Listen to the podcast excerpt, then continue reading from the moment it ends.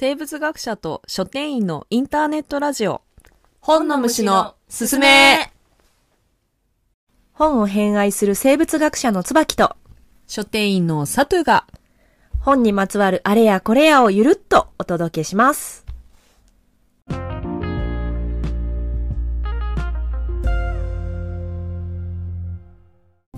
はい、今週も始まりました。本の虫のすすめのす。すめはいそう進め進めるんですよ本をね。はい。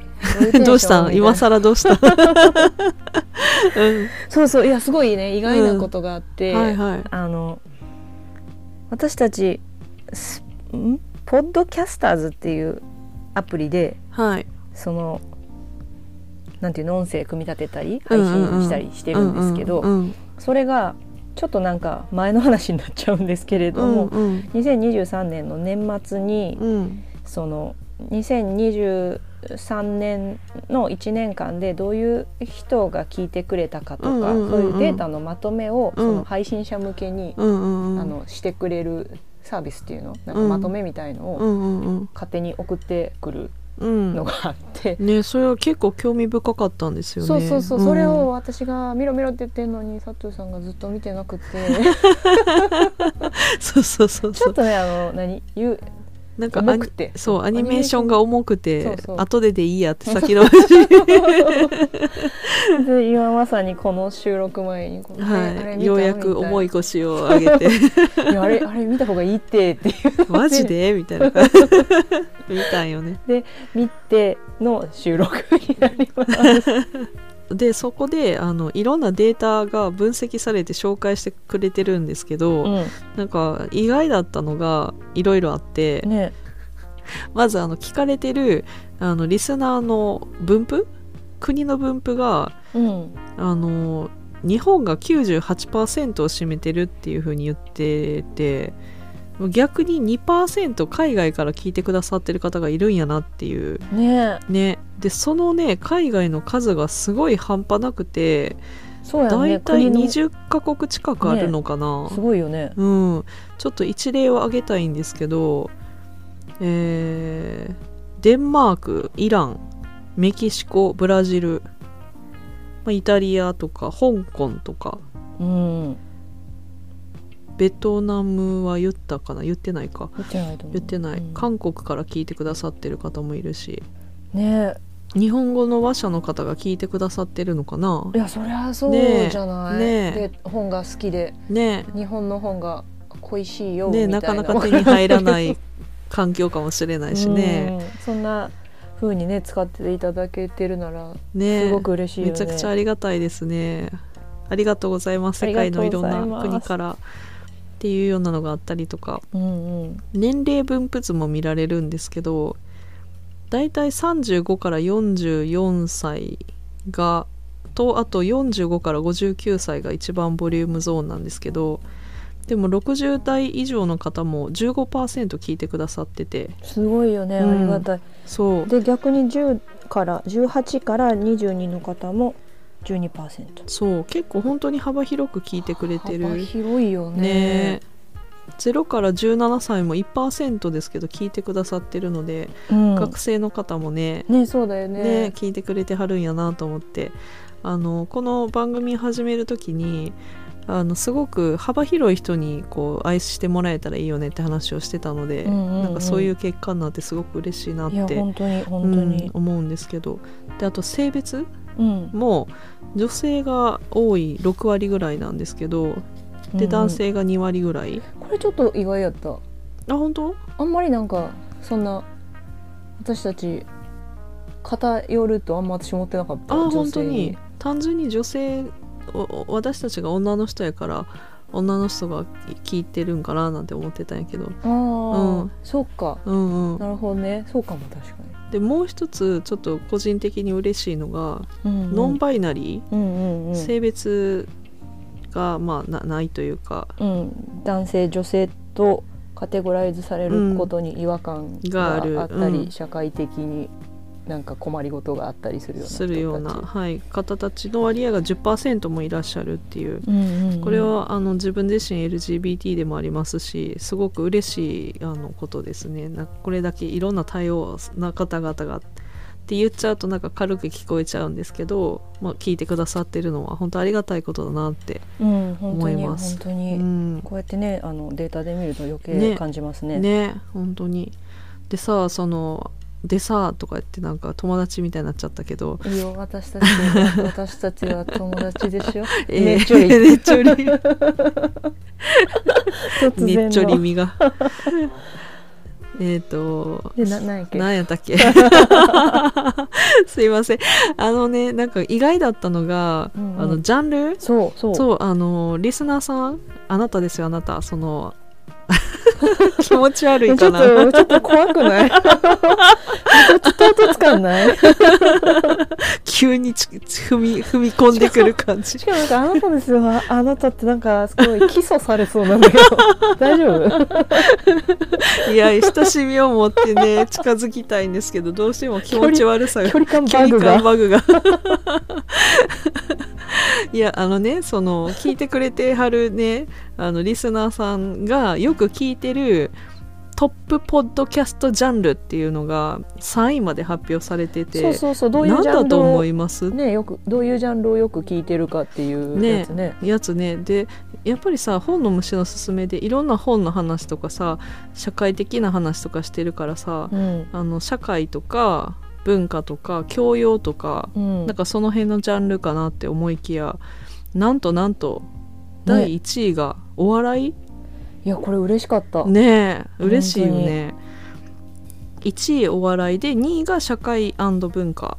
これはまあわかるよね。うんうん、で3位が芸術なんですよね。いやー意外だったな。ねまあ本は芸術の中に入るからまあ、うんうんうん。そんなに外れてはないんやろうけど。そうそうそそうなんかさその真面目な番組として聞いてるっていうよりかはそうそう。バラエティーうというか。そう、うん、うん。日常になんていうの？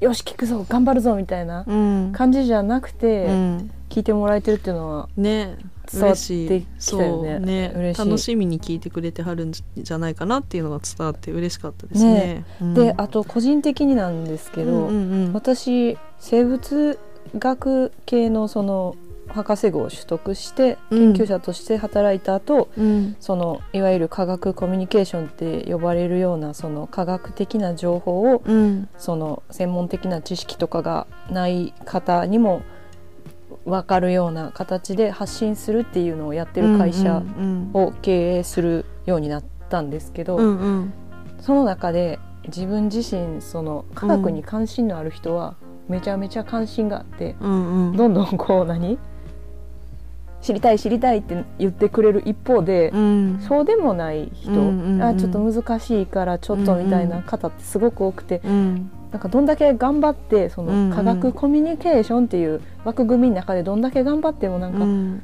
その外に出れないはあような閉塞感がすごくあってで本が好きっていうのはもちろん第一であるんやけど、うんうん自分の中での挑戦というか、うん。個人的な目標としてその理系的なあいわゆる興味うん。をそれほど持ってない人たちうん。と話したい、うん交流したいなって思ったんですよね。だかららそういう意味ではここに科学が入ってないのは私はめっちゃ嬉しかっな。るほだかどね。な、うんうんうん。まあ、あんまり科学的な科学っぽい話うん。すごくしてるわけではないけどね。でも、要所要所でねうんね。本の紹介とかさせてもらったりする中で、だしあの生物学者としてのフィールドワークの話であったりとかね、うん。研究の話も中には入ってるからね、うんそれをなんかこう無無理せずというかうんうん。なんか結構ねその知識を得るために、うん。あの耳からこうながらで知識を得るっていうやり方もあると思うんですけど、うん。そうなるとやっぱりそのもともと関心ある人しか来てくんなかったりそうね。するからうん。そうじゃない形で皆さんと交流できてるのかなと思って、うんすごく嬉しかったし個人的には励みにうん。なりましたね。で最もシェアされたエピソードっていうのも見られるんですけど それがエピソード33ですね「学会和分子のディープな世界」貝類学会の思い出っていうものすごいマニアックな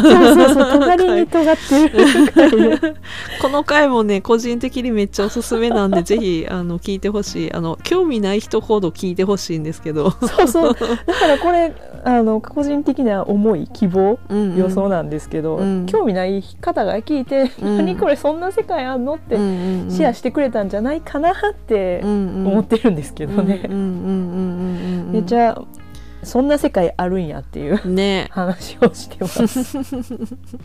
いいですよね。あとあの作成した Q&A35 件に対して4件返信が集まりましたっていうのがあるんですけど、まあ、これはポッドキャスターに直接あの送ってくれた方の件数で、それ以外にもメールを送ってくださったりとか。スプレッドシシートちゃうな。何やっけ？Google フォーム Google だフォーム。うん。を作ってますのでそこから送っていただいたりとか、ね。あのいろんな方からお便りいただいてね。いやー本当に嬉しい。本当にありがたいですね。こんな短期間でね。うん。そうなんですよ。であのどれぐらいその私たちのその本の虫のすすめを気に入ってくれているかっていうようなあのヘヘビーリスナーっていうかファンの層のデータも見られるんですけどうんあの本の虫のすすめがトップ10お気に入りトップ10お気に入りトップ10うんうんのに入ってるリスナーが63名もいらっしゃるっていうすことでごいよね。めちゃくちゃありがたいよねこれね。でさらにトップ5に入ってるリスナーは49人。わだから50人人近くの方がすごいよね。ねトップ5の2クラスぐらい？2クラスぐらいやんね。すごいよね。あの熱く聞いてくださっているやー本当にありがたい。嬉しい。ありがたい。さらにナンバーワンポストキャストリスナーになっているのは16名もいらっしゃるということでもう本当にありがとうございます。しかもこれあれですよね。あの Spotify がこう共有してるデータだからうん。他に私たち Apple とか、はい。はいうん。Apple Podcast とかでも配信してるんで、うんそっちも含めたらそれより多いのかないとやでしょうねそれ思うので。はうんうん再生数でいうとねポッドキャス Apple Podcast が一番うん、多い一番多いですもんね。ねそうそうそう。だからもっとたくくさんいらっいやしゃーありがたい本当に。るね。でそのリスナー側の話をしたんですけどコンテンツ側の話としてはこの2023年で合計、えー1010分のコンテンツを私たちは作ったらしいですよ。いやすごいね。すごいよね。ね結構取って出しなところはあるけどとはいえすごいよね。すごいよね。自画自賛して。いや続けてるのも実際すごいよね。すごいよねとか言って、ねすごいと思う。一人だと無理やと思うわいや本当に。そう本当に。相性のいいあの友人とね照れてる。ねやらせてもらえてるので それは大きいと思うんですけどそれをちゃんと愛してくれてるね一方方向じゃないっていうのがむちゃくちゃ嬉しいななんて本当に本当に。思います。ありがとうございます重ねて。お礼申し上げます。2024年はさらにねなんかお、うん。多くのうん方と出会えたら嬉しいな本当になんて本当に。思ったりしますね。はい。よろしくお願いいたしまはい。す、今年もちょっと遅いかな。ちょっと遅いけど。よろしくお願いします。改めて。ここであのコーナーお便りムスムス。お便りムスムスはリスナーの皆さんとお便りを通じて交流するコーナーです。はい今回も結構ねお便りいろい。ろいただいていて、はい。ご紹介していきたいと思います、はい。まずはえっ、とちょっとお便りいただいてから時間経っちゃってすみません。ホンムスネームおばけラモーンさんからはい。お便りいただきました、おばけラモーンさんありがとうございます。ありがとうございます。えー内容を紹介したいと思います。はい。はじめましてほんわかしていて聞いていて楽しいので毎週聞いています。ありがとうございます。本が好きでよく買うのですが他の趣味のもたくさんあって読むのも遅くてなかなか読めていないのが悩みです。うん。今年過疎地に転勤になってたまに本屋に行くと買いだめするけど読めてなくていわゆる積んどく状態になっているのですが読めていない本を見るたびなんか罪悪感がほんの少し湧いてきます。うんうん。タイミングになれば読むんだろうしと思っています。なんか着地しないメールです。みません。毎週楽しみに聞きます。グレン・ラガン大好きです。あーありがとうござあいます。りがとうございます。グレン・ラガン大好きっていうのは前あれですね。椿がそう椿さんが好うん。きって言ってたからかな。そうそうだと思います、ね。ちゃんと細部まで聞いて最後はねもらってる聞いていただいて嬉しいありがたいね本当に積んどくの罪悪感もわかるけどな。いやわかるよね。うん。どんどん溜まっていくねみたいな。そうそうそうそう。しかもなんかさ、あのうちうちというか本好きあるあるだと思うんですけど、うん。本棚ってうん。なんかそのおしゃれな部屋やとこうなんていうのインテリアと一緒になんかある棚には観葉植物があってあある棚にはなんかわからんけどくまちゃんの置物みたいなのがあっーてうんうんでなんかある棚には本があるみたいな、うん。しかもゆったりしてるみたいな、うんうんなんか感じのがなんかすごいすっきりしてていいねみたいな、うんうん。なんかイメージ持たれる方も本読まない方だと多いと思うんですけど 本好きの本棚って。みっちり。みっちり。しかも上の隙間とかにもも 入れもうそう入入れないといけないしもうちょっとでもこう厚み深みっていうの、うんがあったらもう2列にしちゃうでしょ、しちゃうよね。そうそしたらもう後ろの列の本がさうん。背表紙何も見えないじゃない、ね。でなんかその読む本を選んであこれにしようってこう1列目前面に出てるやつを取った時に後ろからも読んでないのがこうムッてこう背表紙が見えた時のおりますけれど私たちみたいな。君は何年前にうちに来たのかなみたいな。うちの子になったのはいつかなみたいなさ。あるあるすぎるな。そうそうそほう。んまに。本当にでもなんかどこかの回で話したんですけどでもやっぱタイミングってあってそねう、うん、なんか5年前に買った本なんが読みたい読みたいと思いながら読まなくてでもなんか5年後に読んだ瞬間にあ今絶対読むべき本やったんやみたいな、そうやね、うん、そういうものっ本てあるから積んどくって悪いことじゃないと思うんですよね。目に入ってるっていうのもなんか常にやっぱりうん意識のね、うん、どっかにあってっていうのもあるから、うん結構その本の読み方って人それぞれだと思うんですけど、うんうん。その知識としてうん。忘れないようにしっかり読みたいっていうはいはい人はいはいはい。もいると思うんですよ、うんうん。特にノンフィクションとかだといそうかなって。思うんですけど、うんうん。だから自分のその思考の道道具っていうかはいはい。パーツとして持っておくために知識をこう取るためにっていう、うん。でもなんか私結構そうじゃなくて、うんうん。なんか外付けのハードディスクにこう入れていくじゃないけどああなるほど。なんか持っとくことが結構大事で読んで忘れても全然気に。しないんだよねうんうんうんうんだからなんか結構それ読んだよとか言って言ってなんとかのとこ面白かったねとか言われてえ覚えてないみたいな結構あって、なるほどね。でうんも全然個人的にはそれはいいいいというか自分の読み方やと思ってて、うんうん。結構そのそれこそ映画とかアニメとかうん。他のコンテンツやと。別にそのそれって責められたりしないじゃないうんそうやねそうやね。でもなんか本だけなんかちょっとなんか罪悪感みたいな、ね。そうそうそうそうそう ちゃんと読んだからには消化して自分のもんにしなきゃみたいなのがちょっと過剰にあるような気が自分はしてて。なるほどなるほど。だからなんかちょっとだどっちがマリさというか私かどっちが言い出したか忘れたんですけどその、うん本の虫のすすめの締めの言葉も、うん良い読書体験をって言ってるじゃないですか。うん椿さんやねあれは。そっかうんやっぱり私か、うんうんうんそうあれってそのなんか読書ってなんかそれ自体が体験やと私はああうん、うん。思ってて、なるほど。そこに何かが残っても残らんでも、も例えばその物心つく前にうん親とうん。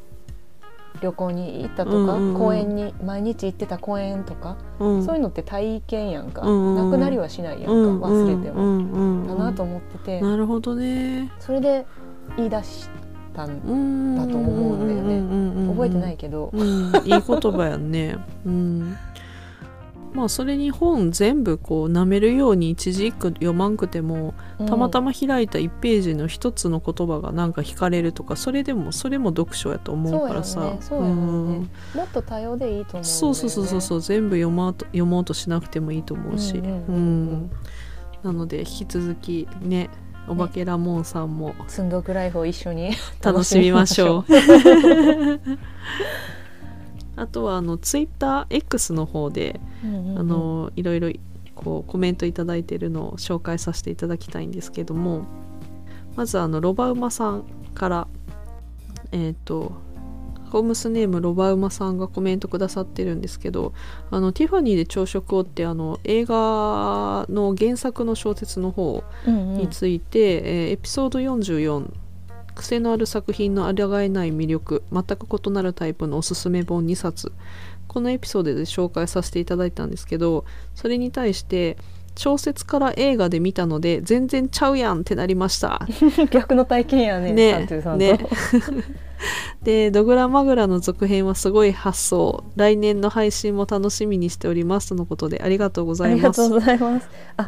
ドグラマグラの続編はねあの椿さんが自主的に制作してたっていう。そうそうそう。あの実際にその夢の旧作であるわけではないのでお気をつけください。あそうですね。夢の旧作の著作は一編だけですようんね、そうそうそう。私が勝手にすごい中高生の頃に感銘を受けてうん。続編を勝手に書いてたっていう話をねがさすがの44発想回でしたんですよね。はい。っていうのをいただいていたりとか。ありがとうございます。ありがとうございます。あとみつこさんという方から、うん。エピソード45回ですね。うん。じゃがいもが文明を作った食べ物から歴史を紐解くという回で、えー、と図録あの博物館なんや美術館の図録ってすごいいいものがあるのに、うんうん。なかなか販路が少なくったりとかして入手が難しいよねみたいな話をしたんですけどそれに対して図録買えないの本当悔し本当に悔しい。こぐまちゃん店の図録は可愛すぎたのが完売でしたが転売もちらほらっていう風にコメントくださってますね。ねえそう。転売がねまた嫌嫌ですよね。やっぱり適正な価格でね適正にこ手に入買えるうんう、うんうんうん、人のとこに渡ってほしいよね。でもなんかそういうふうにやっぱり思ってる方多いんだろうなっていうのがこういうコメントいただいて、また実感としてね思ったりしましたね。いやでも本当こぐまちゃんめっちゃ可愛いですよね。ああ可愛いですよね。あのこぐまちゃん店に私も行って図録その買ったんですけどそうだから今 私たちの手元には私たちの手元っていうかサトゥーさんに今貸してもらって私の手元にはみつこさんが手に入れられなかった図録があります。そうなんですよね。200ページ以上あのページがあって、もう、まあ、オールカラーかな。うんいや贅沢だね。すごい贅沢な紙も分厚いねしっかりした、で図録とかってさやっぱりその印刷適当にできないからさクオリティが高いものがうんうんうん。多いっていうか、クオリティが高いよね全体的いやにね本当に、うん。あがっかりしたって記憶ないな。ないよね。確うん。かに図録で。ないよね、うん。こぐまちゃんと白くまちゃんのシリーズはすごいあのあのものすごく丁寧な筆致で描かれてる絵本なので時間をかけて、そのプロセスとかも見れる図図録でものすごくいい内容なのでなかなかねちょっと転売とかっていうのは悔しい思いがありますね。そうだよね、うん。やっぱり届いてほしいところに適正な価格で本当にっていうのは、ね、本当に本当にあホットケーキ。白熊ちゃんのホットケーキめちゃくちゃ好きでした。なんかあ今ーパラパラ見させてもらってるんですけど。うん。本当これ見てねお母さんホットケーキって言った子供がどれだけいたんやろうってやろう思うよね。そうやろうね。あ本当食べたくなってきちゃう。ね本当にね。この白くまちゃんやこぐまちゃんのこのデザインっていうんですかね。見た目もものすごいあの適当に描いてるわけじゃなくてすっごい試行錯誤して、ああの削りに削ってこう行き着いたデザインなんですね。っていうのがその原画展では見られるのですごいいい内容だったんですけれどもなかなかね展示に行けなかったり入手、ねそうそうそうそうなんです、ねそうなんです。本当に本当にもっと普及してほしいなって本当に思うばかりですね。ねなかなかねいいやり方があるといいんですけどね。本当に本当に。する側あの売る側の話で考えると確かに在庫を抱えてっていうのがすごくリスクだっていうのもね一方でわかるから。うん利益率も低いやろうしね。ねあそうだよね。の原価が高いからうんね,、ね豪華に作る。高価のものはね。ねあと版権の問題もあるだろうし。ああそうやね。ううん。んなかなかね。ね難しい問題ではありますけれども。うん。あとあのこの44回を聞いてくれた私の個人的な友人からもはい LINE があってはい。それであのちょうど ISBN ない本うんうん。今見てましたって言って写真で送られてきたのがこの本当に小熊ちゃんと白熊ちゃのだったんだ。原画展のああれだあった。結構全国回ってたからね。うんうんうんうん。うんうんうん。あ45回かなさっきの。あ失礼しました。回は45回、はい。聞いてくれた友達から。うんうんうんなるほど。結構この回ではあの椿さんがじゃがいもが文明を作ったっていうようなあの新説っていうのかな。ちょっとこう定説じゃない説、うんうんうんうん。主食がじゃがいものっていうのが結構あり得たんじゃないかみたいな話を熱く語ってて、その本もすごく面白そうなので、ぜひぜひ、はい、その回もぜひ聞いてほしいです。ね、その話から食で歴史を紐解くうん、みたいな話になってうん、サトゥーさんがこの放送の時もう終わっちゃってるかな？ちょっとあのわかんないんですけど、うん。あの和食店っていうそうですね。国立科学博物館の展示に行ったという話になり、図録の話になったねなったというね。まあこういう感じでいろいろ話が飛びつつあのいろんな話もしますけれどもまた来週も楽しみにしていただけたら幸いですでは良い読書体験を。良い読書体験を。